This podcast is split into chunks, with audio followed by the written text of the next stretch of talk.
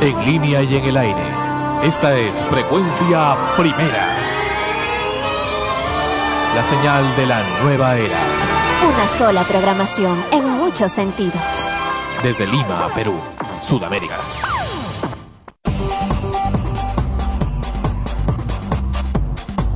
Extremos. Llega a ustedes por cortesía de cotear.pe.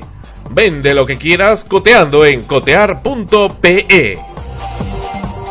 Todoinmuebles.com.pe.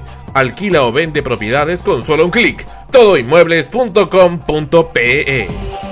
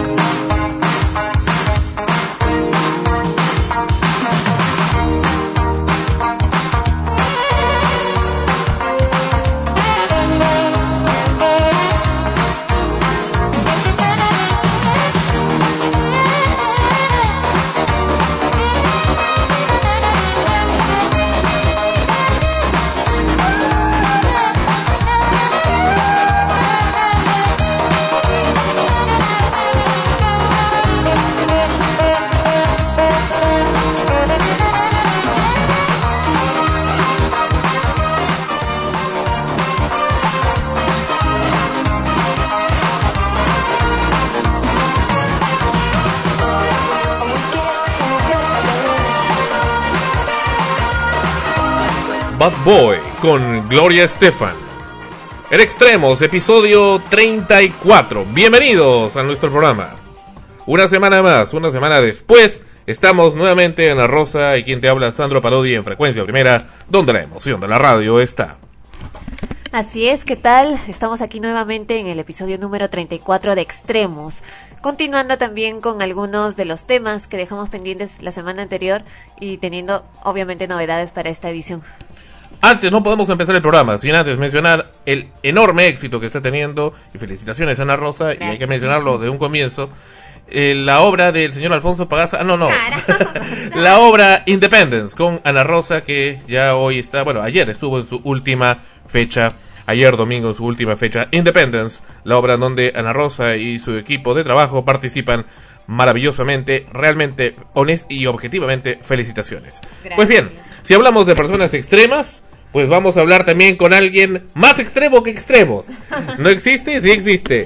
Nos encontramos con un viejo amigo, Ricardo Rondón. Bienvenido, Ricardo, a Extremos. Hola Sandro, qué gusto, gracias, gracias por la llamada, gracias por la invitación a, tu tan sintonizado programa y bueno compadre, aquí con muchas ganas de querer conversar contigo, con Ana Rosa y, y comentar de todo un poco. Así es. Bueno, eh, sabemos que tú sigues en ATV, Andina de Radiodifusión, en, eh, a través del programa ¿Qué tal mañana? Eh, también llamado eh, QTM, creo que le llama a ustedes, eh, con tu presencia bastante crítica, bastante ácida, frente a, al, la propia, al propio quehacer mediático que ocurre principalmente en la televisión. Eh, tú eres, tienes siempre una posición muy crítica frente a todo esto, pero eh, precisamente y paradójicamente, como sabes, Andina de Radiodifusión, el canal donde estás laborando, es precisamente la que en estos días ha estado en el ojo de la tormenta. Cuéntame un poquito respecto a eso, porque entiendo que tienes también una posición independiente frente a ese particular. Bueno, más que Andina de Radiodifusión el mismo canal, quien ha estado en el ojo está en el ojo de la tormenta es Magali Medina. Eh, ella como conductora, directora y coproductora de un espacio con, con, con ATV, eh, evidentemente enfrenta una situación muy delicada por una querella interpuesta por, por Pablo Guerrero y donde la interpretación de la juez con respecto a ese proceso consideró que ella tendría o, tiene que estar cinco meses cinco meses bajo arresto, ¿no? Mm. Situación complicada, situación que genera mucha polémica, mucho debate, porque algunos atribuyen que esto es un atentado contra la libertad de expresión, otros atribuyen de que es una interpretación de la ley. Yo soy de los que piensan que, y creo que tener un carnet de prensa, y lo digo como periodista, y ser, y ser eh, un periodista responsable, pues este, nos lleva a actuar y a brindar una información veraz y, y por lo menos tratar de brindarle a los oyentes, a los televidentes, a los lectores de un, de un medio una información que se acerque lo más eh, próximo a la objetividad, ¿no? Además que un comunicador es un educador de masas, ¿no? ¿Verdad? Un comunicador es un educador de masas.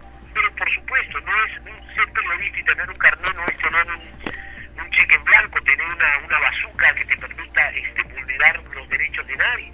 Acá está muy claro, y esto es una opinión que la manifiesta a título personal, no como este trabajador de, de ATV, sino como un periodista que al menos en la medida que puedo trato de ser independiente. Creo que aquí hubo exceso, aquí hubo exceso de este, Magali Medina en afirmar y el, mm, no retractarse cuando debió ser, eh, la, en todo caso, la salida más viable, en que la información que estaba brindando no era la información más eh, eh, veraz ni eh, óptima, porque este, está comprobado que las fotos no fueron tomadas a la hora que ella este, anunció y difundió en su programa de televisión. Con todo derecho, un jugador o cualquier persona que ve vulnerada su dignidad, que ve vulnerada su honorabilidad y que está contemplado en el Código Penal y en el Código o y en la misma Constitución, es evidente que uno, así como un periodista tiene derechos y, y- algunos privilegios frente a la ley, yo creo que las personas también tienen el derecho a salvaguardar su honorabilidad y su dignidad puntualmente, ¿no? Si es que se sienten afectados y si tú me agredes o si tú me difamas en un medio de comunicación, yo tengo todo el derecho, si siento que estás este, difamándome, en hacerte un proceso legal. Ahora, la juez si tengo o no tengo Claro. Hola, Ricardo, ¿qué tal? Eh, claro, también en este caso, eh, Magali Medina ya ha sido varias veces llevada a juicios por el mismo delito, digámoslo así, y, y ha continuado. Eh, desde ese punto de vista, cuando la gente comienza a analizar la parte legal, se diría pues de que si no escarmentó con, con lo que se le dio, entonces se le va dando algo más fuerte a ver hasta dónde llega, ¿no? Hasta, hasta qué momento se detiene. Y ese es el problema de muchos eh, de los periodistas actuales que están perdiendo cierta objetividad y ética, ¿no? Eh, como lo que dices, por ejemplo, con eso de la libertad de expresión, pero hay un límite. ¿Hasta cuándo puedes expresarte? ¿Hasta cuándo puedes ofender o atacar a alguien sin pruebas? Mi, mi, mi derecho termina donde empieza el tuyo, Ana Rosa. Y ese es un, ese es un principio elemental, eh, eh, digamos, en la vida de cualquier persona, de cualquier profesional. Y, y en lo que manifiestas es, es verdad. Magali tiene 13 procesos o 14 procesos judiciales, de los cuales 6 o 5, no tengo el dato exacto, ha sido sentenciada por el mismo por el mismo delito de difamación e injuria. La, el juez o los jueces que han sentenciado estos casos en su debido momento interpretan, ¿no es cierto?, y hacen uso de su conciencia para este, sentenciar si es que es pena no privativa de la libertad y a cuánto puede ascender, en todo caso, la reparación civil que se le tenga que pagar al afectado. Acá, que no se haya puesto desde hace 30 años, 50 años, como escuché en algún momento, una sentencia efectiva a un periodista, no, pues hoy hace 30, 40 años que no se le pone, es inusual, decían algunos. No bueno, que sea inusual no significa, queridos amigos, que no haya una primera vez. Claro. ¿No? Que sea inusual no significa que no haya una primera vez. Y que sea inusual no significa que la juez no pueda interpretar, en este caso, el delito o eh, la sanción eh, basado en lo que le ampara la, la, el Código Penal. Y este eh, es válido que ella también tiene todo el derecho a apelar, como lo ha hecho su abogado Nagasaki, y en todo caso tendrá que este, ver qué es lo que dice la ley o qué es lo que dice la instancia superior con respecto a este tema. A nadie, y yo no celebro, porque esto quiero dejarlo muy claro, a nadie le puede eh, satisfacer el hecho de que una persona esté detenida, el hecho de que una persona sea coaptada de su libertad. Creo que eso es algo que uno no se lo desea ni a su peor enemigo, ¿no? Porque una cosa es hablar de lo que es una prisión y otra es estar adentro, en las condiciones que tú quieras, prevención, este, de durmiendo en una celda, digamos, eh, medianamente especial, ¿no? Dentro de las condiciones del penal. Pero estar privado de la libertad creo que es algo que nadie, que nadie este, quisiera pasar, ¿no? Y creo que uno no se lo desea, pero ni a su peor ni a su peor enemigo. Ricardo, perdóname, sí, sí. sí. Eh, eh, ese, ese tema, fuera de la persona misma, de la señora Magali Medina, eh, nos hace también ver la, la posición de, de sectores, eh, de colegas, de la prensa, frente a las cosas. Te digo, nosotros hemos quedado tremendamente sorprendidos que Corporación RPP, eh, a través, por ejemplo, de la persona del señor Chema Salcedo, manifestaba el mismo día eh, cuestiones como por ejemplo, pero si solamente ha difamado, ¿por qué tienen que llevarle a la cárcel? Solamente ha difamado, si solamente ha difamado, o sea, me, me da a pensar, ¿no? O sea, hasta qué punto eh, puede eh, evaluarse la profesión de un periodista por decir, pero si solamente ha difamado, o sea, ¿cómo, sola, ¿cómo un periodista puede decir, pero si solamente ha difamado? O sea, como que ya es costumbre, o sea, nos hace quedar mal a quienes realmente somos periodistas. Ahora, pues dicho sea de paso, eh, según lo que eh, dice la misma sentencia en eh, las declaraciones de la misma señora Medina, pues ella afirma no ser periodista, no haber terminado sus estudios de periodismo. Entonces, creo que eh, por ahí podríamos hacer la distancia de capaz llamarla showwoman, como, eh, comuni eh, no sé, conductora de programa, no sé, pero periodista es igual que en el mundo actoral, ¿no? También a mucha gente que no son actores le dicen actor o actriz, ¿no? Sobre todo actriz, ¿no? Cuando no lo es. Y es en ese caso, en el tema del periodismo, también hablamos de capaz de periodista amateur o periodista en ejercicio, pero no profesional, ¿no? Entonces, sí, eh, bueno, no, totalmente de acuerdo contigo. Yo creo que esta situación y este, este digamos, efecto mediático inesperado que muchos este, no, no, no consideraban eh, eh, factible el hecho de que una juez pudiera sentenciar a, a Magali Medina, inmediatamente trajo, trajo opiniones diversas, divididas en torno a lo que es, este, oye, esto es, es un atentado contra la libertad de expresión, y obviamente algunos colegas hicieron causa común y dijeron pues este esto marca un precedente porque ahora nadie va a poder nadie va a poder este digamos hacer una acusación pública y eso no tiene absolutamente nada que ver. Yo creo que aquí alguna gente se ha dejado llevar por apasionamientos eh, innecesarios. Ser un periodista no, no te eh, eh, digamos exonera de que tú puedas ser crítico de la profesión de alguien. Yo puedo ser muy crítico de tu trabajo y puedo hacer crítica pública de tu trabajo. Lo que yo no puedo hacer es difamarte como persona. Eso ni aquí ni en Tangamandapio, mi querido eh, Sandro. Y acá también hay algo que es que es necesario saber, es necesario saber. aquí este, no se está hablando de un atentado contra la libertad de expresión, aquí se está hablando de un respeto que, debe, que debemos tener los periodistas, porque eh, que debemos tener los periodistas y cuidado y responsabilidad al momento de dar una información, ¿no? Porque no se puede alegremente decir el señor Pepe Pérez sería un presunto este líder de una red de pedofilia o de pornografía o de narcotráfico y después resulta que no es así y nadie rezarse a esa persona mm. y frente al daño ocasionado este familiarmente, emocionalmente, profesionalmente, pues este simplemente esa persona queda totalmente destruida. Y si un y si un preso, si un delincuente tiene derecho, ¿no es cierto? Según enmarca la Constitución a rehacer, eh, a perdón, a readaptarse eh, eh, ante la sociedad, entonces entiendo yo que una persona que es presuntamente implicada en algo y donde la Constitución y donde la ley aclara plenamente también la presunción de inocencia porque nadie es culpable hasta que no o perdón, todo el mundo es inocente hasta que no le muere tres, lo contrario.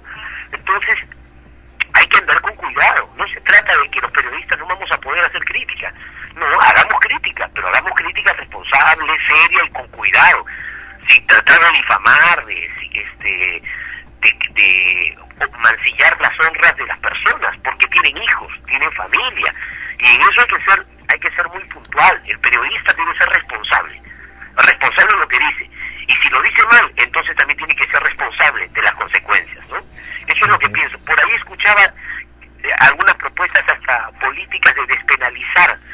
Hablaban de despenalizar este esta este tema de la de la difamación o el hecho de, de, que una persona pueda ir presa, ¿no? En caso de, de que se compruebe. No, que pasa de que se compruebe este, es culpable, ¿no? De un acto de difamación de juria. Te pregunto yo, si yo tengo entonces un millón de dólares en mi cuenta bancaria y sé que mi pena máxima va a ser una sanción efectiva, ¿no? Yo agarro, te difamo, tú me ganas y yo te pago. Entonces al día siguiente salgo de nuevo, te difamo y te vuelvo a pagar, ¿no? Yo me Pero pregunto, ganando más, dignidad y tu honorabilidad tiene un precio. La dignidad de una persona tiene un precio. Yo no creo que sea así. O sea que el rico va a poder mil veces ofender al pobre porque no tiene cómo defenderse y él sí tiene cómo resarcirlo económicamente, ¿no? Eso me parece injusto. Yo no creo que la dignidad de las personas tenga algún precio. uno debe asumir la responsabilidad de lo que dice y si eso implica cárcel, bueno, entonces habrá que cuidarse de decir las cosas. Pues, Ahora, Ricardo, tú eres una persona de extremos. Acá, así como estamos acá en el programa de extremos, tú eres una persona de extremos y polémica. Y te voy a hacer una pregunta tabú que hasta ahora no lo hacen respecto, más que a la persona Medina, Magali Medina, eh, respecto al concepto este. Andina de Radiodifusión tiene varios edificios ahí, tiene personal y en general eh, es una empresa grande y mueve mucho dinero en publicidad y hasta creo que tiene el canal 13 también. ¿Cómo es posible que teniendo toda esta infraestructura no puedan simplemente reemplazar a esta persona y crear algo nuevo, algo diferente? No te digo cambiar de conductora, sino crear otro producto que pueda ser igual o más rendidor que eso. ¿Por qué no? ¿Por qué insistir en lo mismo? Ese es otro tema. Los contenidos en la televisión yo creo que es un tema de, otro análisis y creo que todos los que nos están escuchando saben perfectamente eh, y se habla mucho de la televisión basura, de que todos los canales, todos los canales de una u otra forma viven con un síndrome que se llama el síndrome del rating. Y, no, y según las revistas especializadas, no solamente han calificado a Magali como la periodista más poderosa del medio, ¿no? no solamente la han clasificado como la periodista más poderosa del medio, sino como la como la periodista que genera más recursos eh, eh, en, en, el canal de en canales de televisión. O sea, genera facturaciones realmente pues este multimillonarias, ¿no? O sea que comercialmente como producto Magali Medina es algo que funciona bien. Y, y, y, te aseguro, y dejémonos hipocresías, y con esto voy a ser muy claro, te apuesto que cualquier canal en ese momento estaría deseoso de tener a Magali Medina en su, en su programación. Si es que le va a generar un promedio de un millón y medio de dólares este, diarios en facturación. claro. Perfecto. Entonces estamos hablando que a los canales les importa más el dinero que el público. Ah, pero es un negocio. Y es, un negocio, es una industria. la verdad, es una industria. ¿O tú crees que los canales son de televisión hacen son beneficencia? No, no, pues ellos viven del rating, todos los canales viven del rating y de lo que facturan. Y Magali es un emporio económico que este seduce a cualquiera. Ahora, los contenidos son otra cosa. De eso, si hablamos de ética, de lo que realmente tendría que cumplir la televisión como un rol informativo, de entretenimiento, y que tendría que cuidar contenidos, eso es otra cosa. Pero vemos a diario, en los programas dominicales, que se muestra basura informativa a cada momento, a cada momento vulnerando el derecho de niños, ancianos y de, mujeres y, y, y del público en general, ¿no? Sin duda, bueno, los ingresos que tiene este programa son cuantiosos. Estábamos conversando con Ana Rosa antes de empezar el programa, que son, eh, según lo que he visto en el programa del señor Beto Ortiz, cerca de 4 millones de dólares, eh, y que se da el lujo de rechazar clientes. Hasta donde conozco históricamente en televisión, el único programa que se acercaba a tener ese promedio eh, fue High Life en los años 60 con Armando Serna, pero más, allá de eso, bueno, bueno, en otras épocas, pero más allá de eso no hay comparación, ni siquiera Ferrando. O sea, eh, los ingresos son descomunales. ¿No te imaginas que te puedes dar el lujo de decirle a un oficiador, no, no tengo sitio para ti, no puedes oficiar por más que me pongas la plata que quieras poner? Significa que estás en estos tiempos tan complicados, ironías de la vida, ¿no? Este, una bonanza, pues, este, digamos, sobrenatural, ¿no? Yo mm. recuerdo que en las buenas épocas, y entiendo que hasta ahora debe ser así con el decano del comercio, eh, del periodismo nacional como es el comercio, uno también a veces este, era rechazado para publicar sus avisos, ¿no? Porque eh, y, definitivamente esto generaba, porque sencillamente tenía saturada su, su digamos, su espectro publicitario. Entonces, podía uno decir, ellos pueden darse el lujo de decir que no, no hay espacio. Qué bueno por los medios, qué bueno por los medios, ¿no? Que tienen esa, digamos, esa virtud y ese don de bonanza que ya quisiéramos eh, tenerlos. Ricardo, ¿tú, ¿tú crees ya, ya en, a título personal que esto que ha ocurrido con Magali pueda eh, producir de todas maneras algún cambio para, para mejor? Por ejemplo, ¿no? Ya tenemos eh, lo que ha sucedido con Laura Bozo, que también era un caso similar a Magali de un programa que supuestamente pues era número uno en el rating y que generaba muchas ganancias a quien la tenía en su canal y de pronto pues se vino abajo. Bueno, ya fueron situaciones mucho más extremas las que, vivió ella, ¿no? Más de orden político. Claro, ¿no? Pero vamos al hecho ya en general como contenido, ¿no? Un programa también de contenido bastante pobre moralmente y que pasó por una situación difícil, escándalo y luego se viene abajo. Porque eso ya es repetitivo. Sin embargo, eh, la gente sigue viendo programas de este tipo. Ahora con lo que ha pasado con Magali y toda esta polémica si debió o no ir a la cárcel, lo cierto es que ya el que menos, por más que digan lo que digan, va a tener cierto cuidado en lo que dice. Y supongo e imagino que también ella al salir y retomar su programa, como al parecer seguro va a ser, también tendrá que, que tener cierto límite. ¿Tú crees que ya a manera general esto haya producido de todas maneras algún cambio en los medios, que son los que acogen este tipo de programas y este tipo de personajes? Bueno, te voy a decir algo. Cuidado con lo que uno dice debe tener siempre. Siendo periodista o no siendo. Tú puedes ser libre, tú puedes ser crítica, tú puedes ser contestataria. Lo que no puede ser es ofensiva. Claro. Lo que no puede ser es, lo que no puedes hacer es vulnerar el derecho de otra persona porque eso se contempla en la Constitución y está muy claro, yo tengo derecho a defenderme, el fin supremo de la sociedad es la persona humana, yo tengo todo el derecho a defenderme si me siento agraviado. Ahora, si esto va a marcar un precedente en la televisión, por supuesto que lo va a marcar, pero me parece que para bien, para que se haga un periodismo, en todo caso, más crítico, mucho más este, incisivo, mucho más audaz, pero sin difamar y manchar honras de ningún tipo, a nadie, a menos que tú no sepas que un delincuente lo es no, para que si tú dices, este señor es un delincuente, es porque sabes que está sentenciado. Con ¿no? Y porque sabes que tienes una prueba contundente. Pero tú no puedes basarte sobre supuestos para señalar a alguien, y lo hablo del caso de cualquier periodista como delincuente, como criminal, como este eh, asesino, ¿no? Yo te, te, digo, este, obviamente esto no, no es algo que yo he comentado ni, ni, lo voy a hacer un poco si gustas en calidad exclusiva de tu programa. Yo también he sido querellado hasta hace muy poco por un doctor que se hace llamar el doctor cáncer, ¿verdad? Y que yo un bloque del programa fue muy crítico con él y le dije que me parecía descabellado, despiadado, maquiavélico, que una persona que se jacta de ser profesional, que ha hecho el juramento de Hipócrates, ¿no? Pues juegue con, con una enfermedad tan delicada, tan dolorosa y que genera tanto sufrimiento a la familia. Yo soy el doctor cáncer, vengo y te curo. Bueno, este señor me puso una querella por difamación. Y al parecer, y afortunadamente para este el Poder Judicial ha sido declarado improcedente, ¿no? Bueno, en ese caso... Pero igualito fui querellado por difamación y injuria, ¿no? Claro, pero en este caso tú diste una opinión, no no no afirmaste algo. Claro, ahí está la diferencia, precisamente, ¿no? Lo que estabas comentando hace un momento. Una cosa es que tú opines o des una crítica con respecto a algo, simplemente, pero otra cosa es que digas o afirmes algo que no tiene pruebas. Una cosa es la crítica, este, Ana Rosa, una cosa es la crítica incisiva y audaz, una cosa es la crítica sobre un tema, lo otro es personalizar esa crítica y, digamos, generar adjetivos que sean ofensivos, dañinos, contra este, la persona a la cual nos dirigimos en un medio de comunicación. El que está en un medio de comunicación debe saber que su voz, su palabra, en este caso su imagen, en, algún, en el tema de la televisión y, y cuando redactas en, a través de tus líneas en un periódico, tiene una responsabilidad y un peso sumamente importante porque te lee mucha gente y generas corriente de opinión. Por lo tanto, es como un médico. Es como si tú vas a curarte por la tos y te doy un tratamiento, pues, este, qué sé yo, para, para eh, la infertilidad.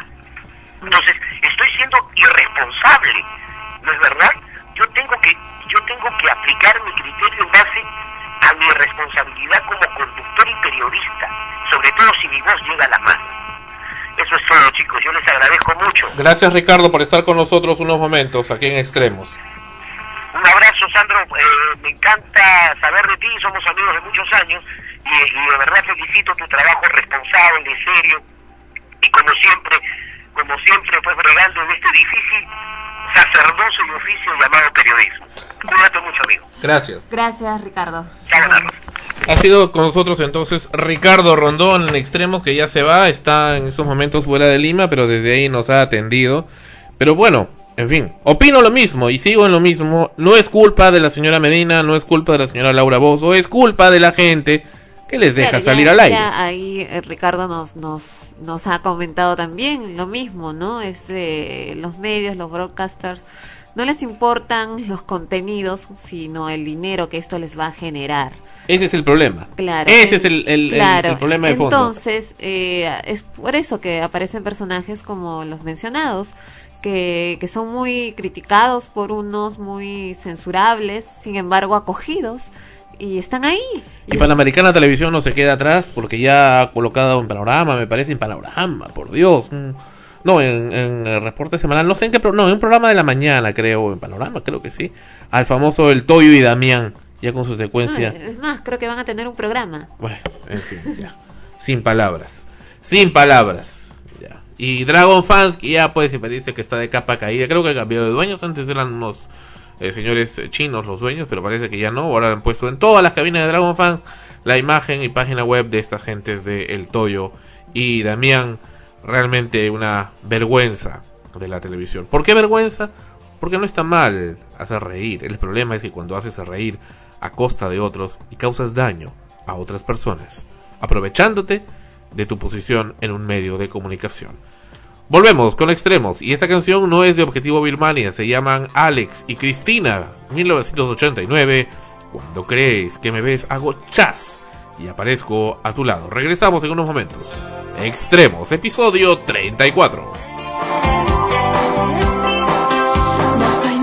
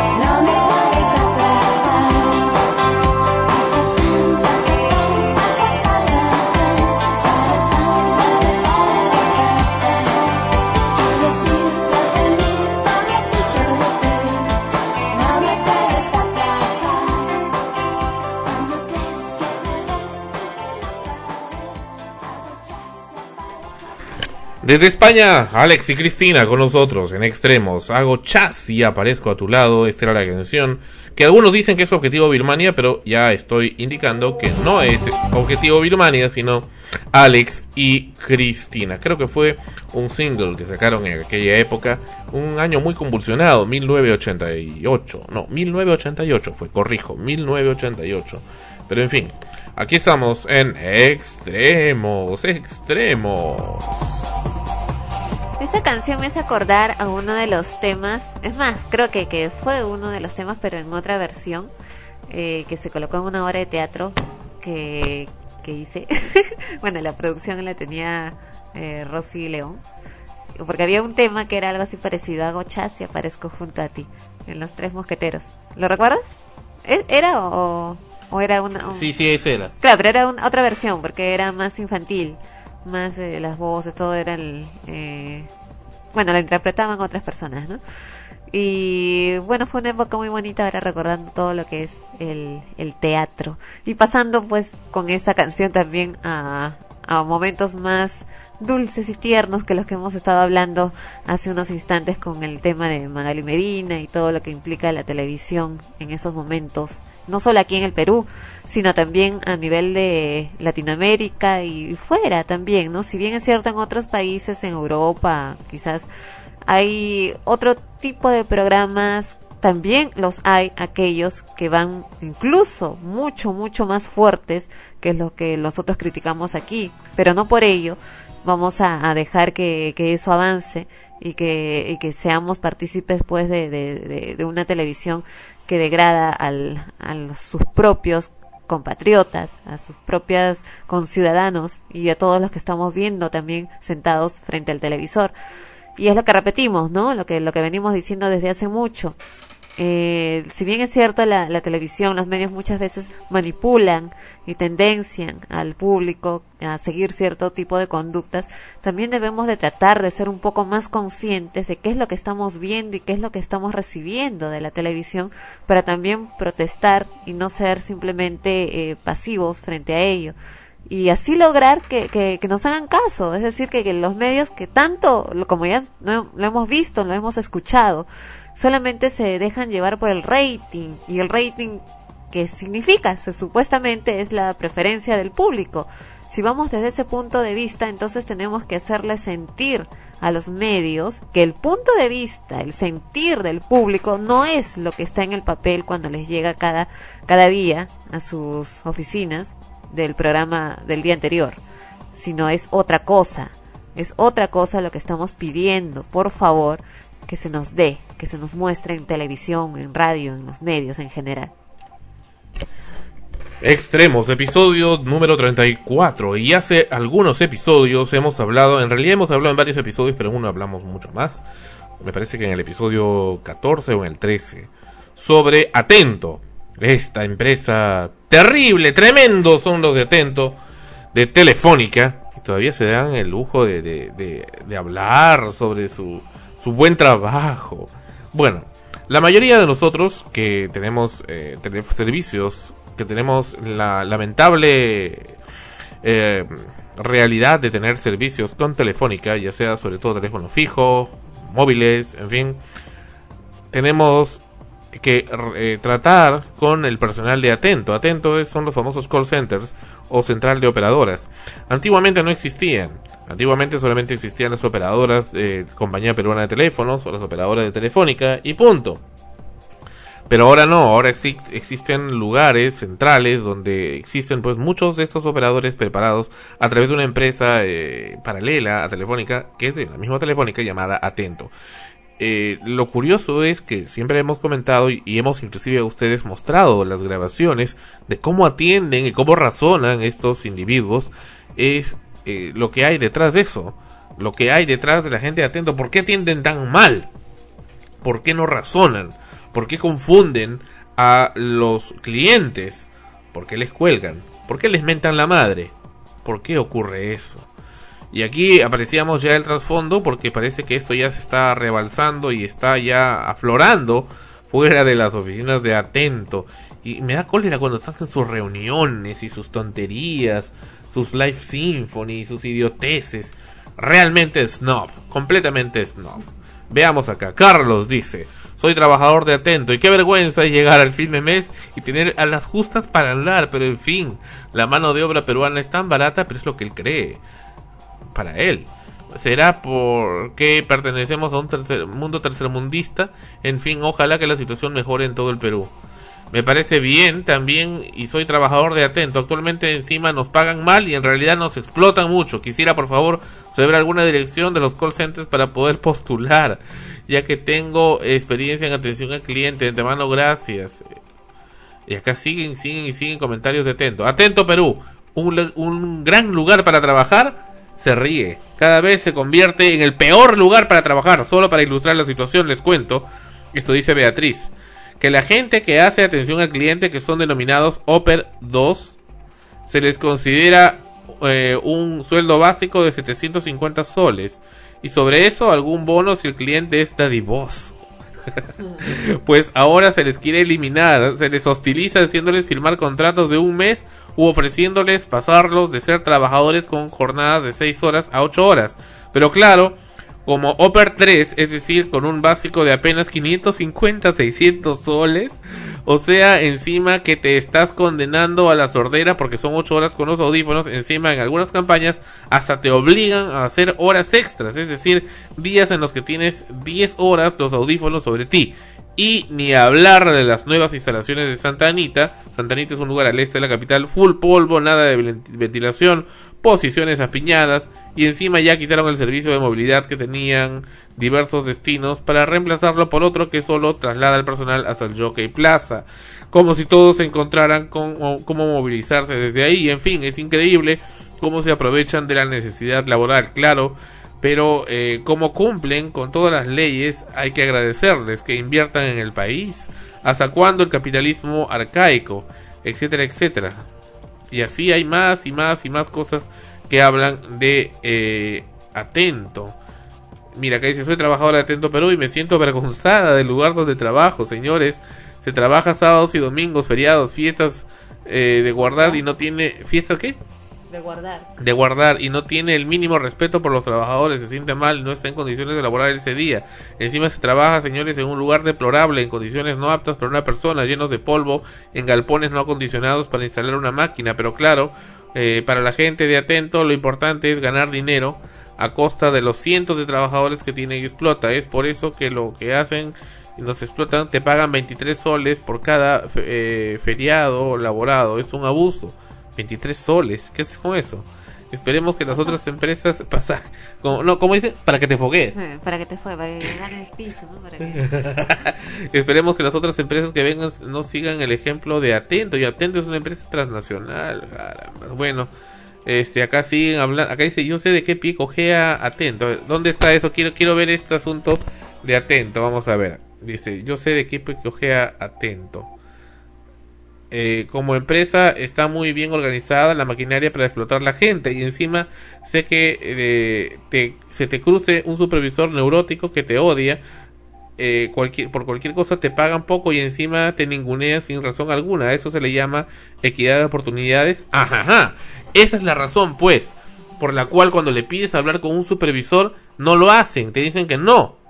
Entonces les pones en un aprieto pero, ¿qué, es esto? Es, lo que te decía. O sea, si tú eh, tienes que, como empleado, estás atendiendo a un cliente y tienes que llamar al supervisor, es porque tú no has cumplido bien tu función y por lo tanto te sancionan a ti. Por eso es que no quieren pasar al supervisor. Pero el supervisor además tampoco quiere responder las preguntas porque simplemente para eso está el operador. Pues él es el, la carne, la, ¿cómo es? El, carne de cañón. La carne de cañón para que reciba todo. Entonces, al recibir el, supervisor la llamada, al tener que, darse el trabajo de atender la llamada y recibir pues las balas, entonces el, el operador pues es sancionado.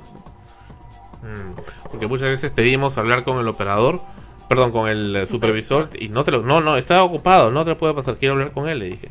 Y si dices, no, no, no, y lo hemos escuchado en las grabaciones. Está en una reunión, mentira, no está en una reunión. Porque cuelgas, vuelves a llamar, le pides a la otra operadora con la que no tuviste el conflicto y te lo pasa. Mentira, pues, es mentira. Y peor, pues queda la otra, no solamente que pedimos, se pidió hablar con, con, el supervisor, sino que no te quiso pasar con él. O sea, ya, ya lo votan porque y no tiene que perder, porque a veces sí, ¿no? Porque aunque sea esa poquita 400 soles, 500 soles que dicen que le pagan, pues lo necesita, ¿no? Y sabe que con eso ya pues y el otro que está hambriento de votarte y tienes ahí pues eh, cientos de pobres diablos que quieren seguir entrar a trabajar ahí, por Dios. Claro, ese es el problema. Aprovechan la necesidad que tienen las, las personas por un trabajo, por obtener dinero para poder llevar a sus casas, porque esa es la realidad. Y no es solo la realidad acá, es la realidad en todas partes y que siempre habrá, o sea, siempre habrá gente que tenga necesidades. El problema es que vienen pues esas empresas entre comillas, a aprovecharse de esa situación, a querer abusar de la situación. Y la gente se queda ahí y, y no sabe cómo reaccionar. O sea, a veces uno dice, pero por favor, ¿dónde está la dignidad? O sea, ¿por qué aceptar eso? Pero también hay que irse al otro lado y pensar, ¿no? ¿Qué necesidades tan fuertes tendrán para aunque sea recibir esa miserable cantidad de dinero y tener que aguantarse eh, todo lo que tienen que aguantarse? Por eso, pues, es que cuando llamamos a hacer algún reclamo a este tipo de empresas, en especial Atento, recibimos, eh, nos recibe, mejor dicho, un operador, una operadora que apenas, apenas, porque es probable que incluso hasta recién ese día ha llegado a trabajar y ni siquiera ha sido capacitada, sino simplemente se le ha dado un speech, un papel con la que tiene que hablar y decir, y no sabe, no conoce el- sobre el tema. Solamente responde lo que se le ha indicado que responde y obviamente no atiende bien. No atiende bien porque además una persona que acepta un trabajo de este tipo con un sueldo tan miserable, tan bajo y todos estos abusos, es una persona que difícilmente es capaz de enfrentarse a situaciones fuertes, a situaciones en las cuales tiene que tomar decisiones en ese instante. Y donde tiene que supuestamente defender a la empresa. Claro, ¿no? ¿Cómo vas a defender A la algo? empresa que te explota. que te, claro, la empresa que te explota. Ese es el problema, ese es el grave problema. A cambio de que te dé el, el dinero para que aunque sea puedas sobrevivir. Ajá, ¿no? Y como, como bien dicen, pues como no les, les sobran los empleados, o sea, les sobran los, los posibles empleados que están ahí haciendo cola por entrar a trabajar, aunque sea para ganar eso, y tienen el monopolio prácticamente o tienen pues una gran ventaja económica, o sea, no lo sienten, simplemente pues rotan a la gente y abusan de ella, ¿no? Pero ¿hasta cuándo, no? ¿Hasta cuándo, primero, nosotros como usuarios del servicio podemos soportar eso? Y hasta cuándo también se va a permitir que, que atenten, que atento atente contra la dignidad de, de nosotros, porque estamos incluidos todos. Segundo Lozano Flores, soy un trabajador de Movistar que no aceptó el chantaje de los HDP de Atento, bien dicho. Muchos de mis compañeros engañados han firmado un contrato de trabajo por tres meses de prueba Ah, para que se fogueen. Ahora están sufriendo la política explotadora de esa organización que ha sido creada como válvula. Perdón, válvula se escribe con V, no con B grande. Válvula con B, con DV. Con B de V. Y lo puedes buscar en www.rae.es. Siempre fíjense cómo escriben. De escape de Telefónica a nivel mundial. Eh, bueno, es cierto, ¿no? Es cierto, lo ponen y, es muy cobarde, ¿no? O sea, te dice mucho del tipo de gente que está metida en las altas esferas de Telefónica. Son gente muy déspota, gente que no le importa realmente el, país en el que está laborando, lo único que les importa es el dinero, igual que la gente esta de televisión, ¿no? Les importa realmente un pepino que el público se destruya, que la sociedad se vaya al diablo, lo único que les interesa es eh, ellos mismos y su dinero. En fin, en fin, si vamos a hablar de atento nos quedaríamos hasta mañana. Acá hay cientos, cientos de quejas de ex trabajadores de Atento y esos están en una página web de la Pontificia Universidad Católica del Perú. ¿Y ahora qué se puede hacer frente a esto? ¿Qué, ¿Qué es lo que.? Porque mira, ya estamos viendo, hay cientos de quejas y seguirán acumulándose y acumulándose, no solo de los mismos trabajadores, Sino de los clientes. de los clientes también, pero sigue igual. O sea, porque como ya vimos, a ellos no les interesa porque ahorita va a seguir yendo gente a querer buscar trabajo y igual siguen ellos ganando dinero, harto dinero, ya que lo mueven y como dicen, no es una válvula de escape porque simplemente pues allá hay que poner a alguien que tiene el teléfono, ya, entonces creamos esta empresa y ponemos ahí pues gente a que se le paga en medio y que la atienden y cumplimos, cumplimos con la ley. Es una política de abuso de parte de estas empresas. Sobre todo creo que cuanto más dinero tienen, se vuelven más abusadores. Se vuelven también mucho más, eh, más malévolos. Eh, Americatel también nos escapa de eso, ¿no? O sea, y ya lo hemos denunciado también en otros programas, con las respuestas que dan, no solamente eso se produce por, por teléfono, sino por escrito también, cómo lo hacen, cómo tratan eh, de hacerle hulelladas para evadir la responsabilidad ante la justicia y siempre pues, permanecer ahí. Y, el, el, trasfondo de todo es el dinero. Obtener más y más dinero al máximo ya no por necesidad sino por lucro. Por lucro aún explotando al hombre por el hombre. No les importa realmente las personas que están ahí. Ahora yo he conversado con muchos de esos supervisores. Algunos de ellos parece que sí tienen cierta cierto interés en atender al público. Naturalmente siempre hay un trasfondo de querer mejorar no pero otros no. Otros no. Y, y esto te digo no solamente ocurre acá en el Perú hay empresas de call center eh, extranjeras en Colombia por ejemplo los que llaman para cobrar de Citibank eh, y, y, también tienen eh, sus dificultades, ¿no? Sus dificultades comunicacionales. Y increíblemente, por eso es también que los servicios de call center o mm, integradoras, como también algunos les llaman, son los que también requieren los servicios de mejora o de reparación, entre comillas, de su personal, ¿no? Y por eso acuden pues a estos esta gran cantidad de spam que llega ofreciendo servicios de, mejoramiento personal en atención al cliente, etcétera, como el señor Jaime Lertora, que creo que ya debe haberse hecho millonario con todos sus mails que llegan a diario. Claro, pero no sé hasta qué punto esto tiene sentido, ¿no? Porque el problema sigue, ¿no? O sea, tú puedes ir a capacitar a un personal eh, no solo capacitarlo sino en este tipo de, de, ejercicios, de dinámicas para que se sientan mejor, para que trabajen más a gusto, para que atiendan mejor al público. Pero si el problema en sí no está siendo solucionado, ¿y cuál es el problema? El sueldo tan bajo, las falta de, la falta de condiciones ya en el lugar de, de trabajo para poder estar cómodo, estar, sentirse bien, el respeto que no, no reciben por parte de sus empleadores y eso persiste, o sea, puede ir una hora, dos horas a pasar una dinámica y reírse, alegre, todo, regresa con todo el ánimo, la energía, se siente y todo comienza de nuevo. Y sigue el mismo círculo y sigue. Y es otra forma también ah, que tienen de simplemente eh, así como crearon el mismo atento, ¿no? Para poder decir, ah, ya tenemos una empresa que atiende al público, entonces ya, ya se quejan de que atiende mal, entonces vamos a usar eso también, vamos a contratar una empresa, ¿sí? Que venga y les haga su dinámica, pues, ¿no? Pero el resultado no les interesa, simplemente están cumpliendo, para que vean, no, nosotros sí hacemos cosas para mejorar, que, que, que no resulte o que hayan todavía, eso siempre va a pasar, o sea, simplemente lo usan como una excusa o como una forma de cumplir o de tapar el hueco. Eso, y también el hecho que, a excepción del cuando ocurrió el terremoto del 15 de agosto de 2007, el presidente Alan García y las autoridades más altas de la esfera del gobierno, pues eh, promueven y apoyan, no, dicen que es importante por la inversión al país y toda la vaina, pero... ¿De cuánta plata corre? Pero ¿cómo nos beneficia? ¿Cómo beneficia esto a todos los peruanos? Y además, en especial, porque se permite la impunidad de ese tipo de empresas. Porque beneficia a quién? A la gente del gobierno, a la gente que trabaja para el Estado, que le dan su, su bono de, ¿Cómo le llaman? Bono de...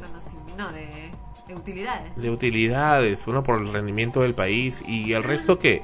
y el resto a costo de todos los demás. Entonces, eso es un poco lo, lo, que molesta. El presidente Alan García muy bien que llamó la atención a Telefónica en su momento, pero naturalmente los lobbies y toda la gente que, que está ahí a su alrededor hizo pues que eso se amortiguara y quedara en la nada.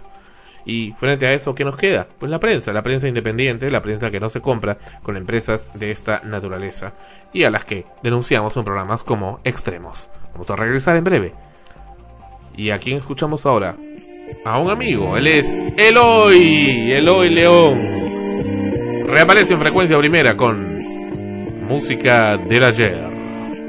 Nunca, nunca, vida mía, pienses eso que mi amor por ti de pronto ha terminado. Se podrá acabar el mundo y más lo nuestro.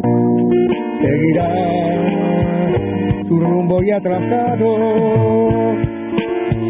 Yo no quiero verte más la cara triste. Y al mirar tu rostro frío me da pena que mi amor te pertenece, que en el condena. ¿Cómo te atreves a decir que aquí en mi corazón existe un nuevo amor? Si miras a mis ojos, en ellos tú verás amor por ti, amor por ti, amor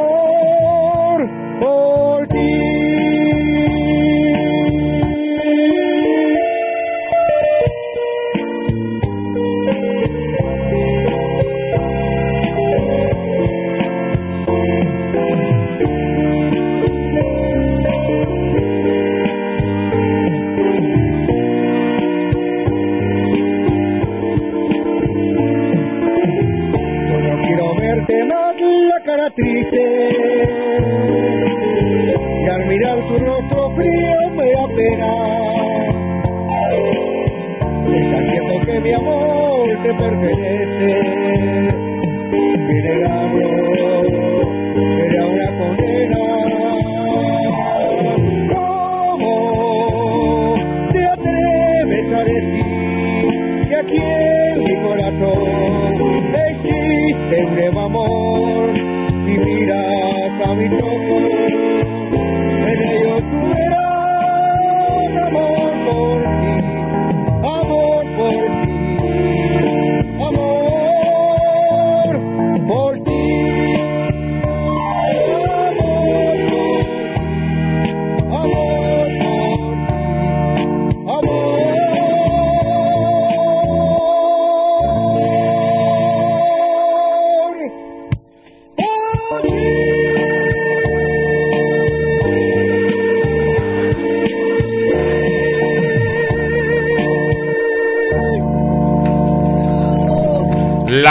Poderosa voz de Eloy León, inconfundible.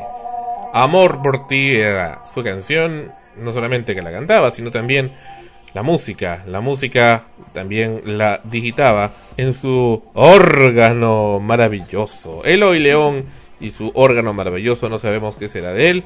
A veces al costado del Chinatown, en el, que está en el barrio chino, a veces cuando voy a comer buffet ahí veo abajo a un amigo de Eloy que a veces iba a verlo en la radio, también invidente que, que canta ahí, ¿no? Y bueno, se molestan los de Chinatown porque el hombre este canta fuerte, pues no, y no Pero Canta deja... muy bonito. ¿Ah? Canta muy bonito. ¿Quién? El, el amigo de, de Eloy, ¿no? ¿Te gusta? Me gusta cómo canta. Va- Varias veces sí he pasado por ahí, o cuando hemos ido, ¿no? Y he estado cantando, eh, pero él muy serio, lleva su equipito, sus cosas, todo, y se pone a cantar y recibe muy, muy buenas propinas, pagos, digamos, por lo que, por, por su arte.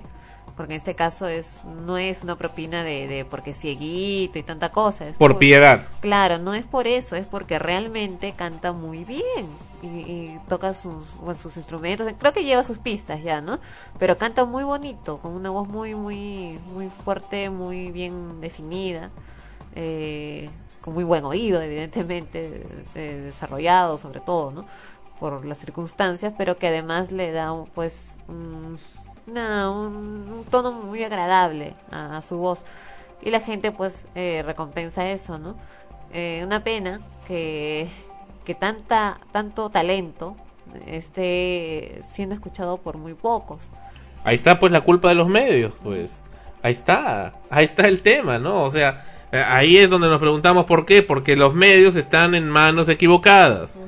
Ese es el- utilizando la frecuencia que es de todos, están en manos equivocadas. Me imaginaba de pronto que, que tuviéramos, que Frecuencia pudiera tener la posibilidad, porque también es una cuestión que, que va por el lado económico, de poder tener, realizar un programa de televisión, de cuestiones así de, ese tipo. Eh, o sea, este, este señor eh, cantando ahí, todo, todo un artista, eh, tendría muchas más posibilidades seguro para crecer eh, con su arte, ¿no?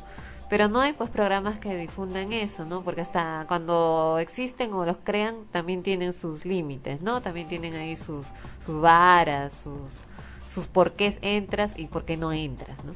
Precisamente el Internet, por ser mucho más barato, prácticamente doméstico, es lo que eh, ha logrado que mucha gente comience a difundir pues una infinidad de contenidos multimedia, audio, video, textos, que antes estaban pues quedados ¿no? en la, Claro, en cierto- la memoria de la gente. Cierto que es más económico, puede ser más económico, pero no deja de ser también una inversión fuerte de todas maneras, ¿no? Eh, sobre todo para crear algo así mucho más, eh, no masivo, sino ni tampoco digámosle profesional, porque el profe- lo profesional ya va inmerso, ¿no? En, en el mismo contenido, uno se da cuenta con lo que ve ya sea en, solo un espacio pequeño con, con dos elementos en, en- enfrente, si es bueno o malo por la calidad que tiene, si es profesional o, prof- o no profesional por la calidad o lo que percibe. Pero de todas maneras es una inversión de dinero que a veces no todos tienen, ni, y, me, y me incluyo porque para hacer algo en, en video, de todas maneras hay una inversión de tiempo, de tecnología y todo lo demás para poder realizarlo y que se vea pues como uno quiere, ¿no? Uno visualiza las cosas en, en la mente de, de, de cómo quiere que se vean, pero para poder llevarla a cabo y, y que salga como uno lo ha imaginado, a veces pues hay muchos costos desde cosas minúsculas, ¿no? Desde, desde cositas pequeñitas que se van sumando, sumando, sumando y hacen pues al final una cuenta bastante grande. Pero sin embargo, como dices, el Internet se ha vuelto una, una oportunidad para ello, para poder, eh, una ventana, ¿no? Más libre, que muchas veces también quieren censurar, que también quieren cerrar, porque de pronto se vuelve mucho más fuerte y más eh, masivo que, que, que un medio tradicional, porque hay muchísima gente que ya está harta de lo que ven en la televisión en señal abierta, por ejemplo, ¿no? Y se va a buscar otras alternativas. Mire, yo creo que en Internet están comenzando a surgir medios que tienen su misma característica de ser medios de Internet y estos tienden a ser mucho más libres. Hay gente como la Red Científica Peruana, hay gente como Perucom, por ejemplo, que en su momento hicieron y otros insisten en, en trasladar la, la forma de hacer comunicación de los medios tradicionales al, al Internet. Y ese es un poco un gran error, porque el Internet tiene otro, otro ambiente, otra, otra atmósfera, otro sentir de hacer las comunicaciones precisamente mucho más libres y que no te estén imponiendo cosas como lo que suelen hacer los, los medios normales, ¿no? Los medios normales tienden a eso, que te lanzan pero tú no puedes replicar. Y entonces peor todavía asumen y dicen de que tú has dado una respuesta favorable cuando no es así. Precisamente uno de los mm, de los personajes que está apareciendo en internet eh, eh, también con su propio medio a través de YouTube. YouTube, eh, esta página de YouTube ha dado un revuelo tremendo en, la, en las comunicaciones, puesto que permite a la gente tener videos que al final son convertidos en una especie de canal de televisión eh, eh, a pedido, o sea, donde uno, uno puede elegir el programa que quiere ver o el video que quiere ver. Y así se pasa todo el día viendo videos. Y un personaje es el famoso Minos el Juez. El forense nos comentó acerca de ese personajillo. Y vamos a, a escuchar. Esta es una persona, es alguien que con un software modulador de voz escribe los textos y el software habla por esa persona. De esa manera oculta quién realmente es. Pero da fuertes críticas a los medios tradicionales. Vamos a escuchar al famoso Minos el Juez. En efecto no debemos con... Ilustres condenados, les saluda Minos, el juez. En esta oportunidad voy a enjuiciar a aquellos que se escudan en la libertad de expresión para hacer y decir cualquier imbecilada en cualquier medio de comunicación.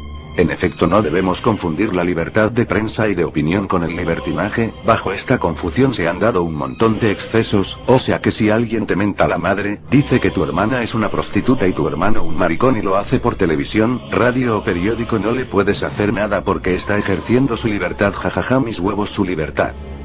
Vamos por la prensa escrita, ¿quién no ha visto esos periódicos baratos colgados en algún kiosco con alguna calata en la portada o un muerto reventado con titulares como me inicié con mis primos, o prefiero a negro carretón que a mi germa, o colegiala de día prostituta barata de noche, o la violan entre 15 y le meten fierro por cucú, o este otro tías te dan 100 cocos por rico sexo, además viene con abundante material gráfico y con ese lenguaje que ni un graduado en jergas entendería ni un poto, con guías de cómo tener sexo o la biografía sexual de alguna prostituta, el hecho que sean baratos no les da derecho a embrutecer más a la gente aunque para comprar esos diarios ya hay que tener buen nivel de idiotez, pero igual no hay derecho de despertar el morbo en la gente y los depravados que se agarran la verija al ver sus portadas. Y lo peor de todo es que están exhibidos cerca de los colegios, pero si alguien reclama a los directores de estos periódicos saltan inmediatamente diciendo que atentan contra la libertad de expresión que quieres censurarlos y que se está iniciando una dictadura, como me gustaría publicar una foto mía rompiéndole la raja a sus hermanas o a sus hijas a ver si alguien se mete con mi libertad. Pero Minos, el juez es un caballero así que esas fotos y videos nunca saldrán. Otra cosa que hace que se me tuerzan los huevos es cuando estos periódicos venden su línea editorial en favor de quien está en el poder o de quien les paga más. Entonces, ¿en dónde está su independencia? Vendidos de mierda, esos diarios solo deberían servir para limpiarse el culo. Vamos ahora por la radio, en este caso depende, si puedes defender tus oídos con alguna iPod, MP4, celular con FM para que escojas la música que más te agrade, te felicito, pero si no tienes otra alternativa que escuchar la música que te pone el chofer de la combi donde viajas o las días berracas de tu trabajo y tienes que aguantar escuchar cumbias que dicen cosas tales como, me emborracho por tu amor, o que levante la mano quien no ha llorado por amor, o esta otra ojalá que te mueras y que se abra la tierra y te hundas en ella, o vas a besar el suelo por Dios te lo juro, o esta idiotez, no quiero vivir la vida sin tu amor, escuchen bien, no quiero vivir la vida, tremendo animal, ya te quiero ver muerto cuando te mate, espero que me entiendas pedazo de bestia, y podríamos seguir con el reggaetón pero ese tema ya lo traté y ni hablar de la chicha. No quiero suicidios por ingesta descontrolada de alcohol y que me estén echando la culpa.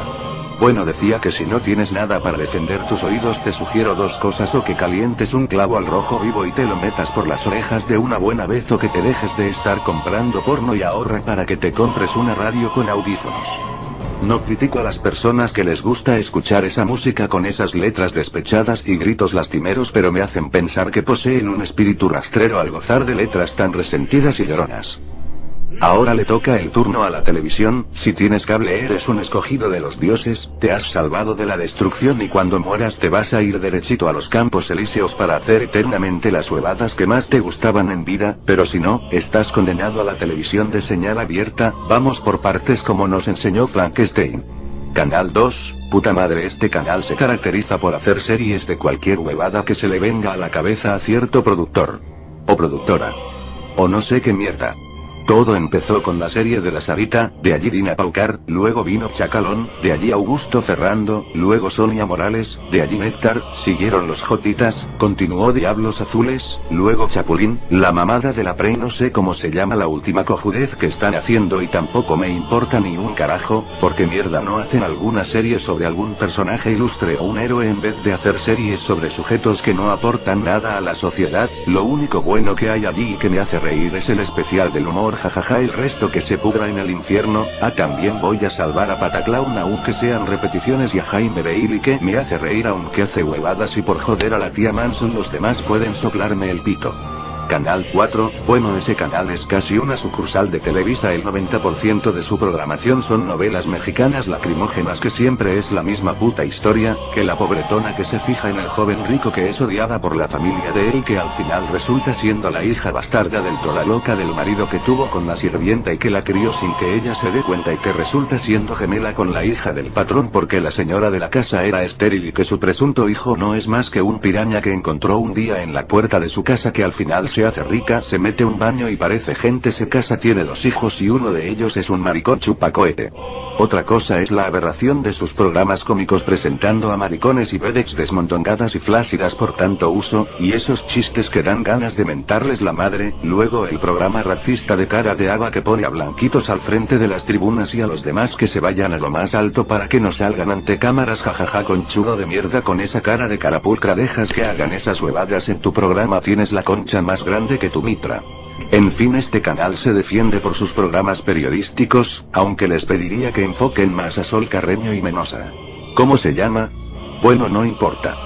Continuemos con el Canal 5, debo ser justo, antes Canal 5 tenía buena programación con documentales sobre el Manu y otras maravillas naturales y esa serie que se llamaba Hombres de Bronce, que recreaba la vida de ilustres peruanos, espero encontrarlas pirateadas por allí, eran muy buenas lástima que no las repitan, pero ahora están hasta el culo con casi ninguna programación solo los enfermos que volaban cometa con las ubres de la barboza y un programete cómico que ni mención merece.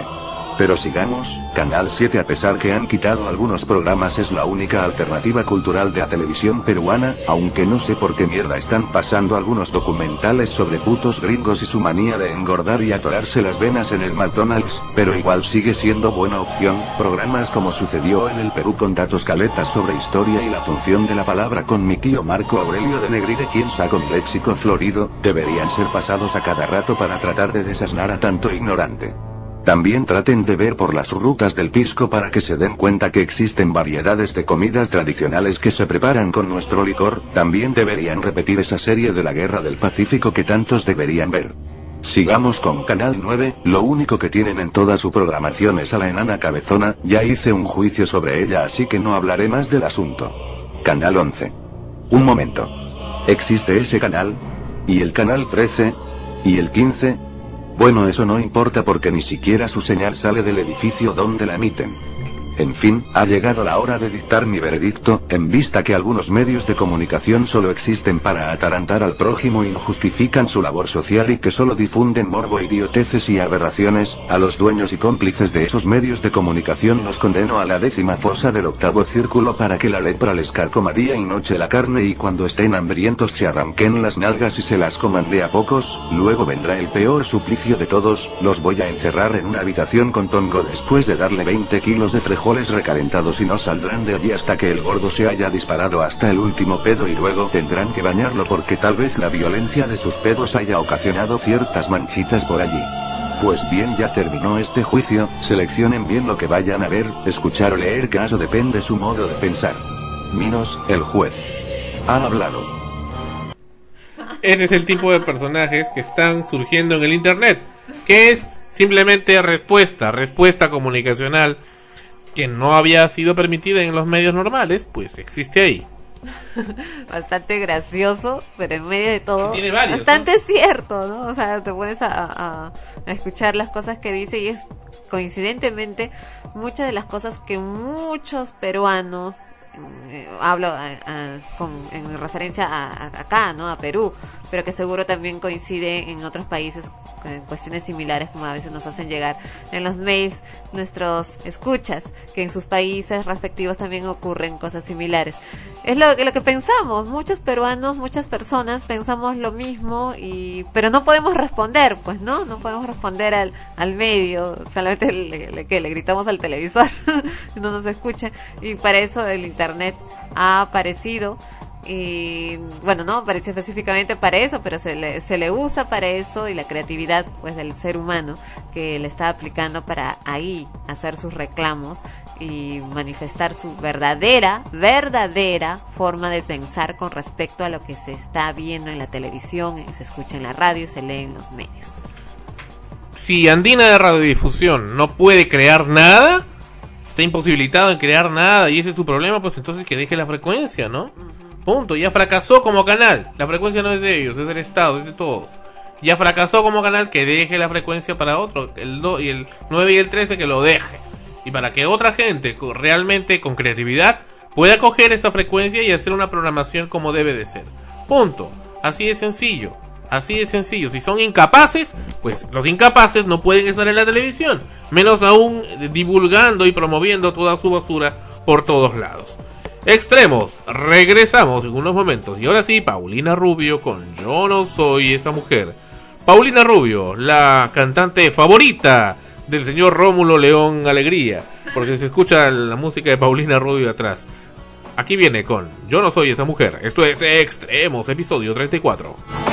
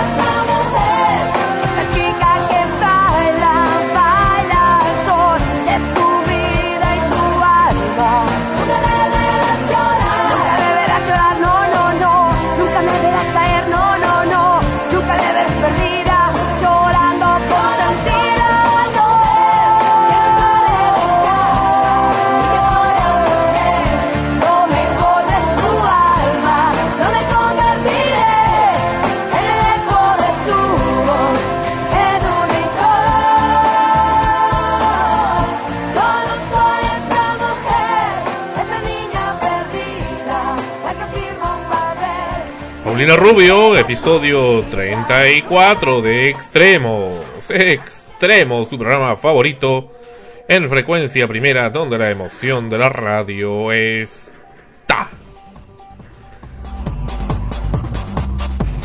Algo que siempre se ha hablado desde tiempos inmemoriales es el fin del mundo.